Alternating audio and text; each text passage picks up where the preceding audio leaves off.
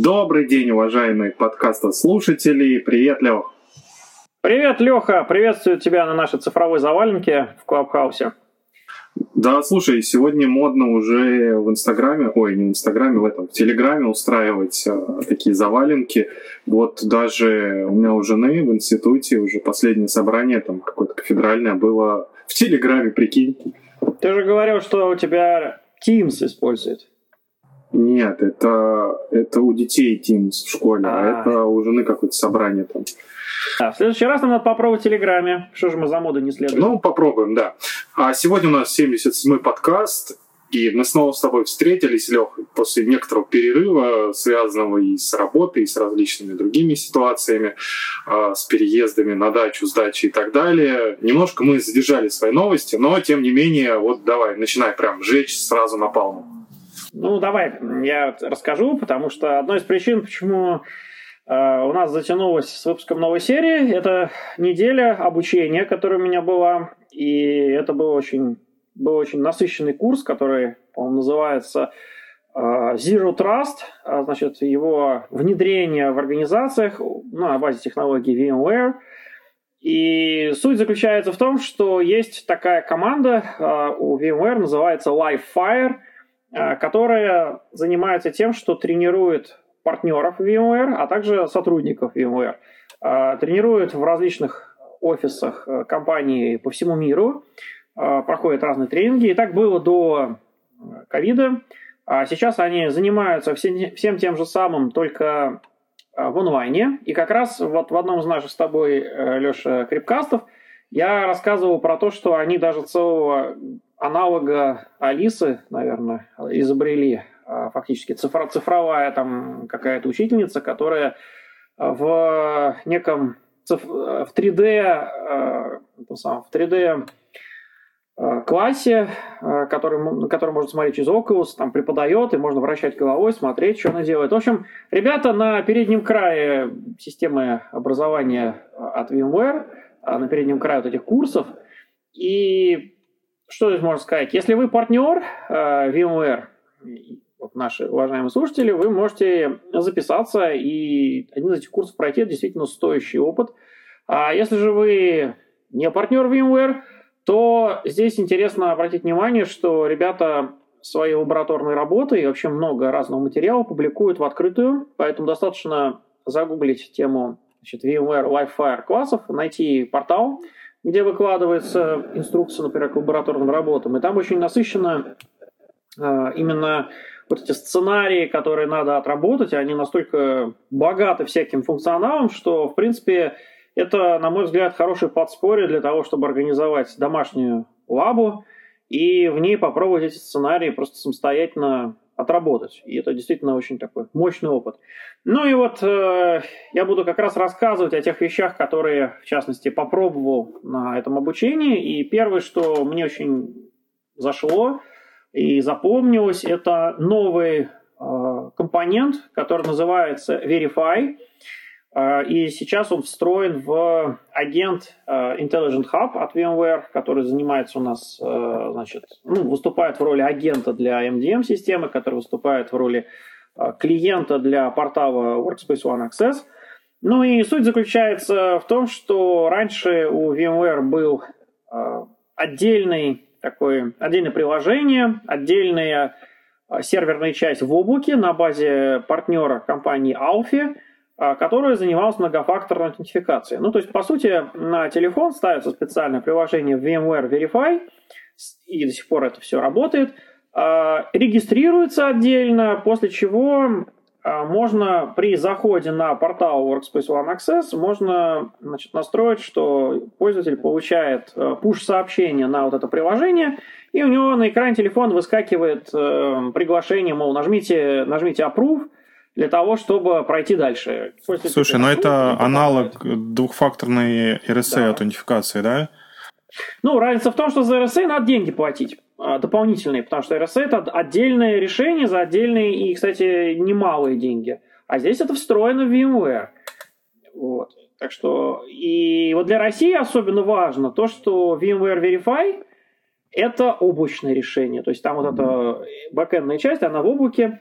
И многим заказчикам это не нравилось. И вот сейчас появился тоже Verify, я очень, не знаю, я путаюсь в э, документации, потому что там набираешь в гугле Verify и непонятно, куда попал. Ну, вот. Но тем не менее, вот новое решение тоже называется Verify, но оно теперь не облачное, оно встроено прямо в агент э, Hub, и оно активируется и работает оно именно на уровне только портала Workspace ONE Access и Workspace ONE UEM, ну, то есть рвача. Вот. И все, больше ничего не надо. И это очень круто. А, ну и функционал, в общем-то, тот же. То есть э, в данном случае у нас инициализируется сертификатом э, Hub отдельным, э, который знает Workspace ONE Access портал. И когда мы заходим через Hub на, на портал, то у нас прилетает та же самая push-нотификация, доверенному доверенному клиенту, и точно так же мы подтверждаем заход. Так что очень удобная штука.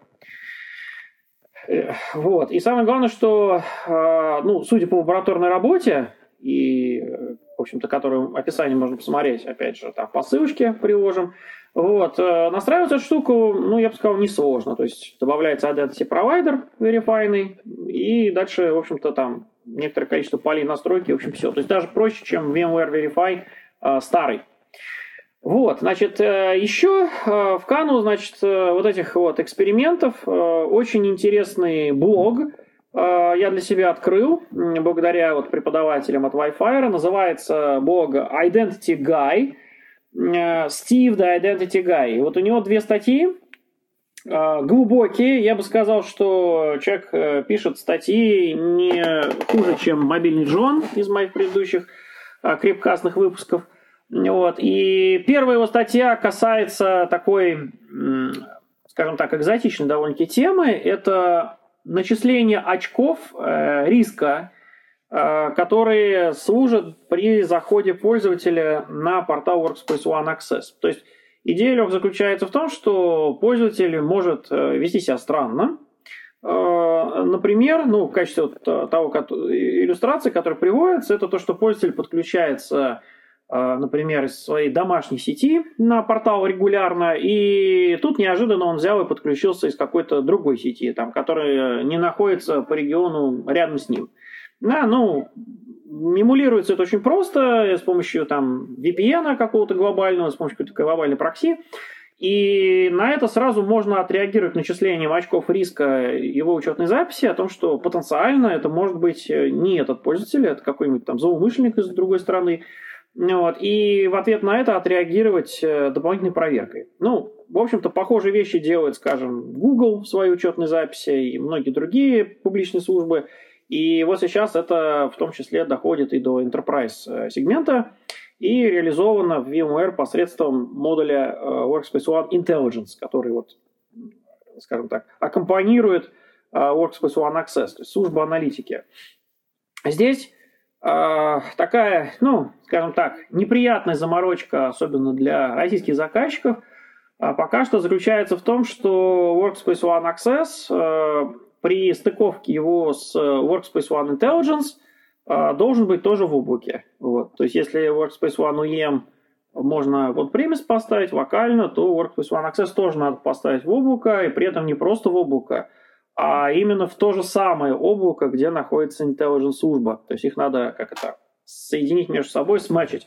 А коллеги говорят, что над этим работают для того, чтобы развязать эти две а, серверные системы между собой и чтобы можно было Workspace ONE Access ставить локально, а при этом аналитика там находится, ну, пока что в облаке, а потом, может быть, тоже будет локально. Ну, но на текущий момент вот, э, вот эта вся тема с аналитикой, с поведенческим анализом пользователя, она очень свежая, она очень новая. А, так сказать, на переднем крае, Леша, всякого машин-лернинга, дип-лернинга. Поэтому, да, пока легче, конечно, контролировать это в облаке. Ну и вторая статья от э, Identity Guy, которая особо, можно сказать, такая ключевая, наверное, одна из лучших э, из тех, что я видел вообще в, в сети интернет. Это статья о политиках, э, которые применяются при доступе на Workspace ONE Access. А, дело в том, что там довольно-таки разветвленный движок политик – а, в котором огромное количество условий уже накопилось. То есть это и развлечение, с какого устройства пользователь зашел, а, с браузера на этом устройстве или с приложения Workspace ONE Hub или еще с чего-нибудь, а, какие были дополнительные условия, то есть, например, из какой сети он зашел и так далее. И вот на самом деле зачастую непонятно, что подразумевается под э, фактором аутентификации, таким как, например, там, заход через веб-браузер. Это какой веб-браузер, да, вот какие поддерживаются. Или что такое заход с iOS? Это там iPad, э, iPadOS, или это iOS, соответственно, или это там шаренное устройство, не шаренное устройство. И вот как раз э, вот эти вот нюансы, которые на самом деле влияют на аутентификацию пользователя, э, вот, вот эти проверки, они разжевываются в этой статье. А рассказывается, что именно подразумевается в каждом случае, какие бывают вариации. Там с кучей схем, с кучей примеров. Поэтому статья очень насыщенная, такая фундаментальная, и я всячески рекомендую ее э, почитать. Вот. Ну и э, закончу я э, неофициальной статьей. Вообще люблю всякие хаки, грязные особенно. Да, неофициальные ходы, пути и так далее. И вот недавно у нас Э, был, была встреча на троих с заказчиком и коллегами из э, русского офиса компании Microsoft э, касательно того, что заказчик очень расстроился от необходимости выбирать между Microsoft SCCM и Workspace ONE при управлении Windows 10 системами. Ну, не секрет, что в определенном там патче, уже, по-моему, год как, Microsoft сделали так, что если раньше была идея так называемого совместного управления, то есть co-management, то, как они это называют, то сейчас они сделали coexistence, при котором значит, SCCM засекает, что система Windows 10 управляется еще каким-то агентом, и переходит э, SSM в режим read-only и перестает работать по факту, да, чем расстраивает, естественно, админов, которые привыкли там много чего делать с его помощью, и лишает возможности делать вот такое, как бы, брать лучшее из двух миров. Ну вот, ну поэтому, естественно, что люди стали копать, а как бы вот все-таки достигнуть ко-менеджмента, несмотря на протесты со стороны Microsoft. И вот есть такая интересная статья на тему, что нужно поправить в реестре для того, чтобы все снова заработало. Но при этом есть э, как это, расплата, то, что ряд метрик э, со стороны Workspace ONE там перестает собираться, вот, если в реестре там вот эту опцию затронуть. В общем, подробности вот этого хака, естественно, не поддерживаемого со стороны э, Microsoft, как минимум, ну и, думаю, со стороны VMware тоже, но, тем не менее, необходимо на каком-то этапе переходном или на этапе тестирования в общем, посмотрите по статье, которую вот я отметил, так называемая «Жизнь в коммунальной квартире» между Microsoft CCM и Workspace ONE в режиме вот такого coexistence. Вот, на сегодня у меня, по крайней мере, по новостям мобильным все. Леша, давай про облака что-нибудь интересное. Давай переключимся на облака. И я хотел поговорить, кстати говоря, про несколько вещей, которые связаны не только с облаками. Ты смотрел конференцию GTC от NVIDIA? Ну вот видишь, какая штука, Леша. У меня вот, вот эта неделя была с Wi-Fi с 9 утра до 9 вечера, и поэтому GTC я полностью проигнорировал, так что жги, что там было новое, я весь во внимании. Мне очень понравилась э, конференция. И э, слушай, на самом деле, вот я давно не припомню таких крутых конференций индустриальных, на которых бы вот реально каждые там пять минут было что-то новое. И видно прям большой поворот в сторону artificial intelligence, э, искусственного интеллекта. NVIDIA ну, не будем скрывать, она здесь, э, компания является номер один с точки зрения искусственного интеллекта. И здесь касается и выпуска новых железок, и самых мощных железок для искусственного интеллекта, для обработки нейросетей, и выпуска различных технологий, связанных и с ARM-компьютерами. То есть здесь интересно, что они а, очень сильно повернулись в сторону ARM. Ну, помнишь, да, история, что NVIDIA хотели купить ARM, но что-то у них там не срослось.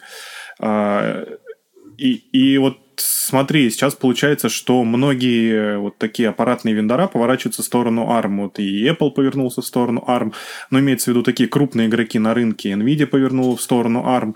А, Microsoft уже давно выпускает э, Windows для ARM. И, и в общем, много, много чего связано с технологией ARM. Ну и, соответственно, VMware тоже а, выпускает уже ESX. Правда, пока что в таких, в превью-версиях под э, ARM процессоры. И здесь не будем забывать смартники. Но а, мне понравилось то, что на этой конференции реально много крутых технологических новинок, и видно, что NVIDIA в этой области идет. Ну, и было объявлено еще летом на VMworld о партнерстве с NVIDIA компанией VMware. И здесь NVIDIA также говорит о том, что Кроме прочего, VMware это первый вообще вендор, производитель операционных систем. Ну, наверное, можно ESX назвать операционной системой. И даже более того, какое-то время назад а, даже был такой слоган, что VMware Cloud это операционная система для ЦОДа. Ну, у нас еще есть фотонос для справедливости-то. Но, понимаешь, здесь имелось в виду не конкретно операционная система, а, как операционная система, а скорее такое, знаешь, общее понятие, что операционная система для ЦОДа. То есть нечто, нечто, что управляет содом.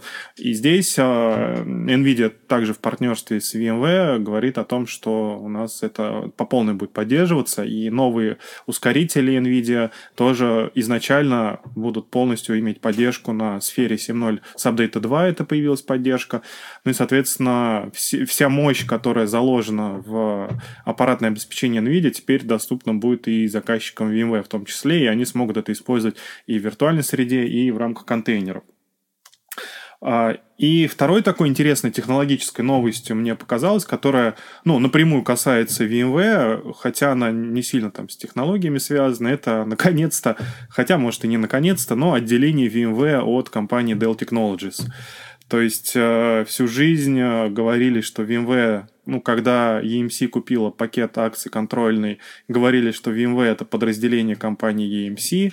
Потом, когда, ну, можно сказать, расформировали EMC, когда EMC перешло э, под крыло Dell и организовался альянс Dell Technologies, в котором в том числе был и VMware и EMC, стали говорить, что VMware это теперь подразделение Dell.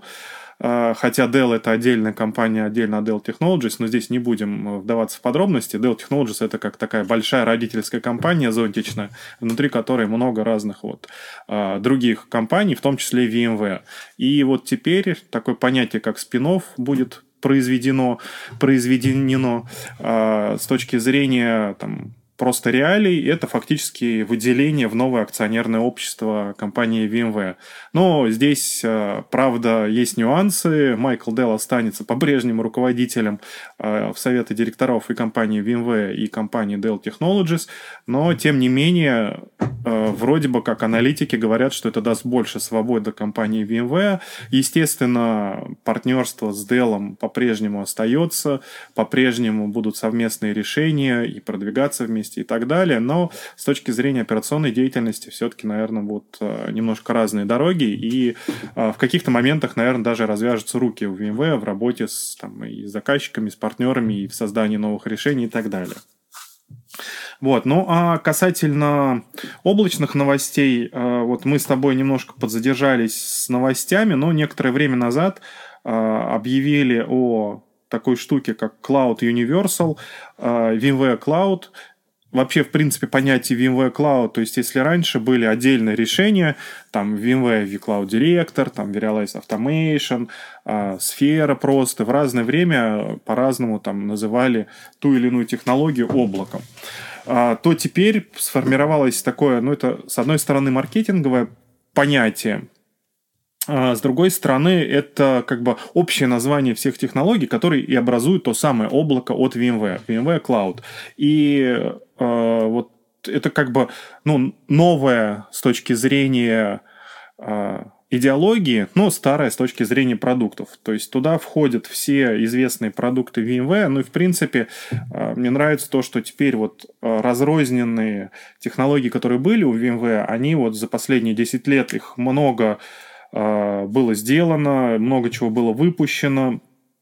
И это сильно влияло на инфраструктуру. То есть, вот если посмотреть там на цифры, то даже не, за последние 10 лет слово облако вошло в нашу жизнь, то последние где-то 20 лет VMware, в принципе, занимается тем, что сейчас называют облако. Э, ну и цифры там, что 300 тысяч организаций, 85 миллионов рабочих нагрузок работают на базе VMware. И теперь вот платформа VMware Cloud стала теперь так называться, появилась и подразумевает в себя, ты знаешь, мне понравилось то, что наконец-то, наверное, то, что раньше было сложно осознать или там использовать. Было много различных продуктов у VMware. А, какие-то касались, как я уже говорил, работы инфраструктуры, какие-то там микросервисов, какие-то сетей, какие-то контейнеров, а, какие-то мобильности пользователей и так далее. То теперь появилась такая штука, как Cloud Universal. Это как единая подписка ну, практически как Apple One на все продукты VMware. То есть она в себя включает Э, основные технологии. Эта подписка может использоваться как он прем, так и в SaaS-версии. Естественно, там есть нюансы касательно редакции и так далее, но тем не менее получается, что сейчас заказчик фактически может приобретать единую подписку Cloud Universal, куда включается vCloud Foundation, куда включен э, VMware Cloud на AWS, куда включен VMware Cloud на Dell EMC, э, куда включен Verialize Universal, э, Напомню, Virtualize Universal — это такая вот подписка, которая себя включает и облачный, и он прям вариант инсталляции продуктов Virtualize. А, и туда же включен VMware Tanzu. То есть все области а, работы компании, они как бы, а, ну, наверное, одним порт-номером можно так обобщить, идут. И более того, к этому всему есть единая управлялка, которая из одного из действительно службы одного окна, которая называется гибридная инфраструктура, и там видно все компоненты системы, которые э, вот в таком варианте работают. То есть это вот, подытожу, такая универсальная мега-подписка, которая включает в себя все продукты VMware и позволяет их использовать как он-прем, так и в SaaS-версии. Мне кажется, это достаточно интересная штука. А, ну и... Подписка это какая? Годовая получается? Слушай... Терм, так называемый, ну, license. А, ну, это терм лицензии, да, она не обязательно годовая, может быть, и на три года. Но это как все сейчас все переходят на подписку. А, там есть разные варианты по времени. А, но интересно, вот я говорю, то, что это не подписка там отдельно, допустим, на Verialize или на Cloud Foundation. Это подписка сразу на все. То есть это, наверное, аналог был такой Enterprise License Agreement, куда все включено, а, угу, но угу. здесь это в виде подписки. Вот.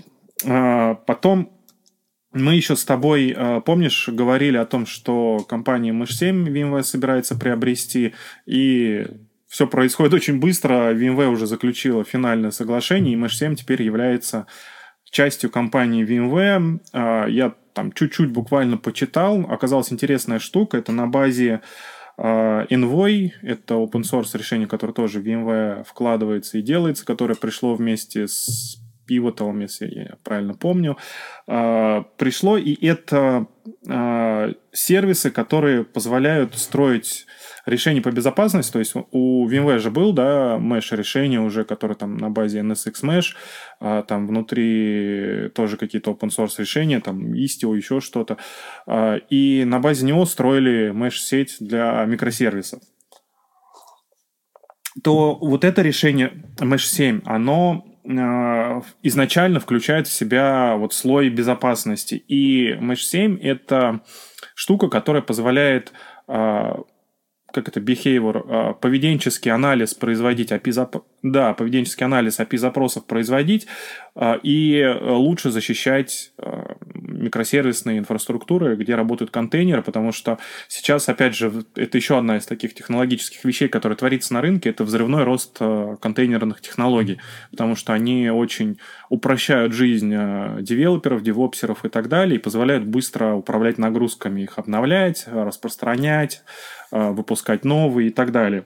Леша, ты в этом месте, наверное, должен рассказать про свои потуги с контейнерными технологиями и попытками на NFS что-то завести.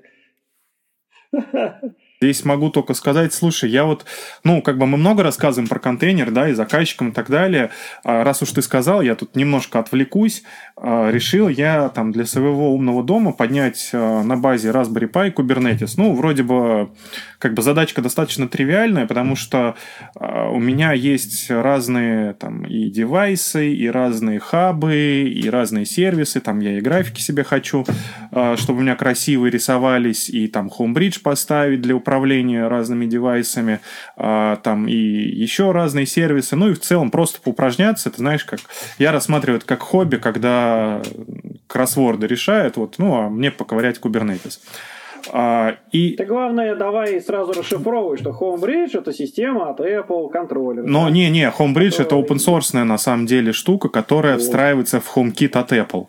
То есть это вот. хаб, который... Я от тебя впервые, кстати, услышал об этой теме. Я уверен, что многие не знают просто, что это такое.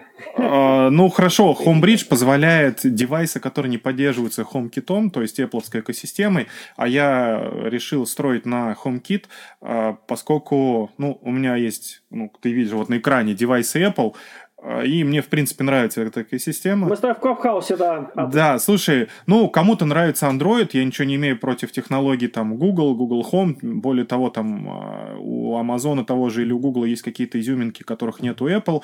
И на самом деле, что интересно, HomeKit — это открытый движок, Apple его в open source отдало какое-то время назад, а, и сама Apple не весь функционал HomeKit поддерживает, что самое интересное.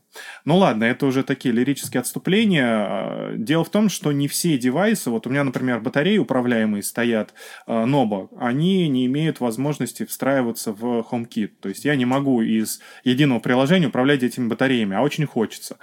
И для того, чтобы управлять, ну, не только батареями, а там разными датчиками, там, э, релешками, там, светом и прочим, сделали Homebridge, э, который, с одной стороны, он смотрит э, одной ногой в HomeKit, в Apple, то есть он встраивается как хаб в HomeKit. С другой стороны, он понимает, имеет плагины для множества разных э, девайсов, которые не поддерживаются нативно Apple. И получается, ну, из названия Bridge ясно, что это бридж между девайсами и между HomeKit, то есть экосистемой Apple.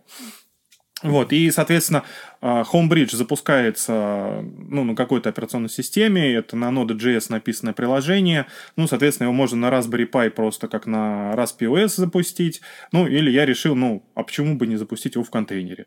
А, тем более, что современные Raspberry Pi 4 имеют дофига памяти, имеют мощный процессор, и там можно много разных систем посадить.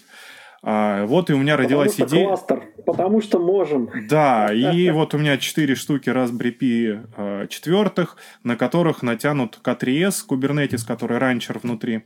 Э, ну, вернее, как от ранчера Kubernetes, типа минимальный кубер, засунутый фактически в один экзешник, хотя полноценный кубер API имеет. И здесь вот столкнулся с кучей разных вопросов и моментов.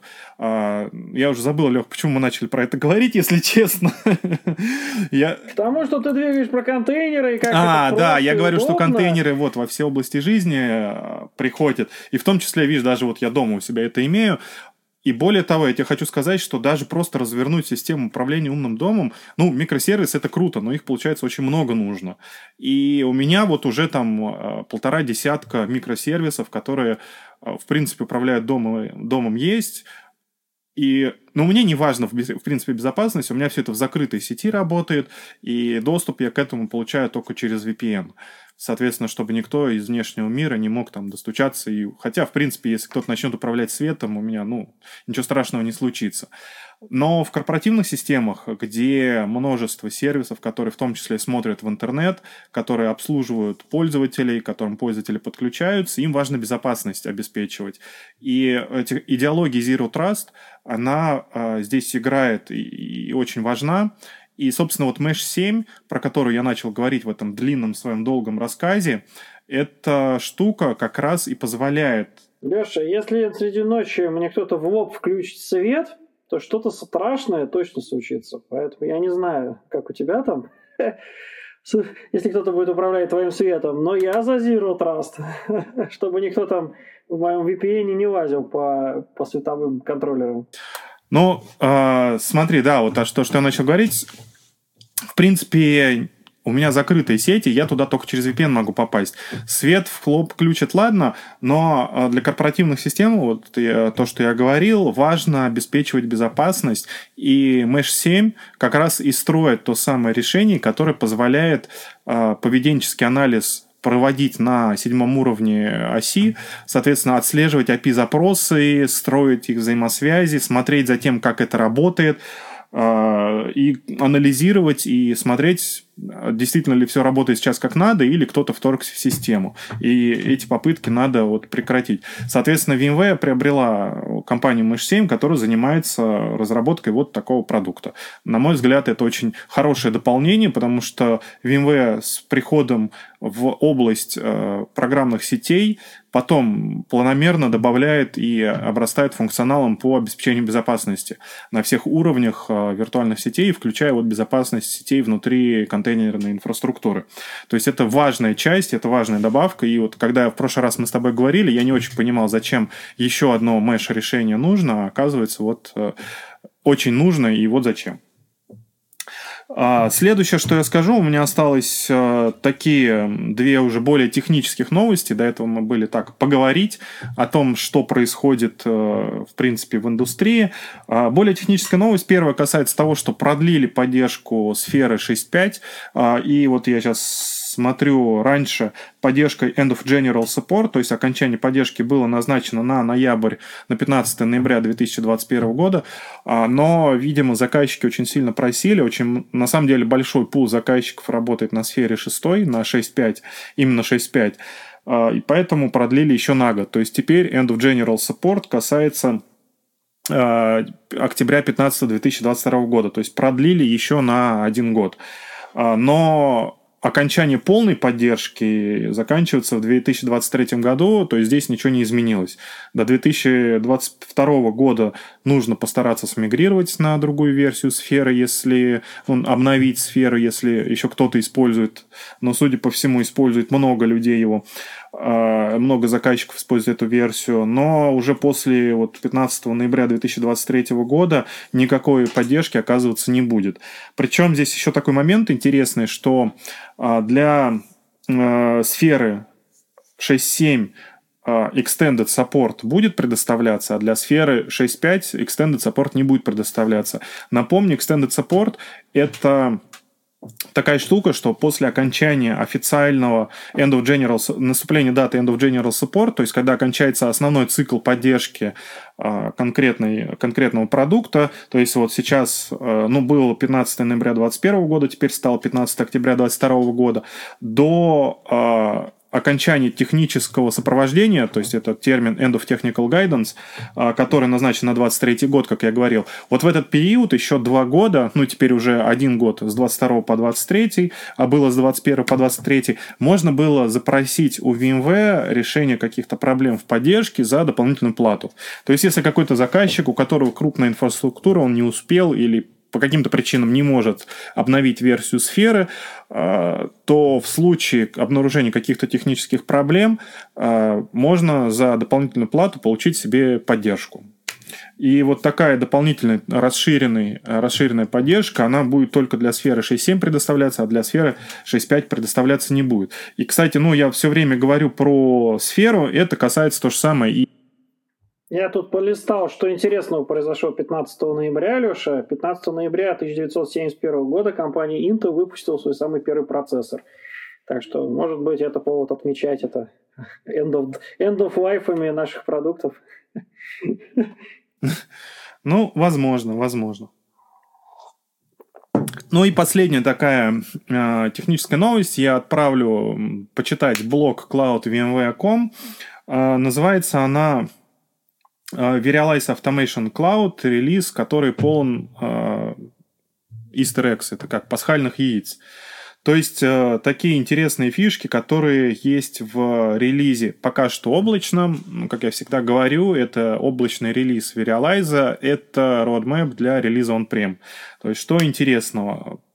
Таких э, скрытых вещей, которые изначально в глаза не бросаются. Ну, во-первых, это расширенная поддержка Microsoft Azure, и если говорить об облаках, на самом деле Microsoft Azure достаточно популярен у российских заказчиков э, больше, чем какие-то бы то ни было другие облака. И здесь, мне кажется, возможность управлять этими облаками и инфраструктурой on-prem, там, которая, например, на VMware инфраструктура облачная, здесь э, достаточно важно, и появились новые э, облачные шаблоны, которые тоже можно использовать вот э, в облаке Azure появился... Леша, а почему это пасхалки, ты говоришь? Они не документированы, что ли? Слушай, ну, а на них не сильно обращалось внимание э, в основном релизе.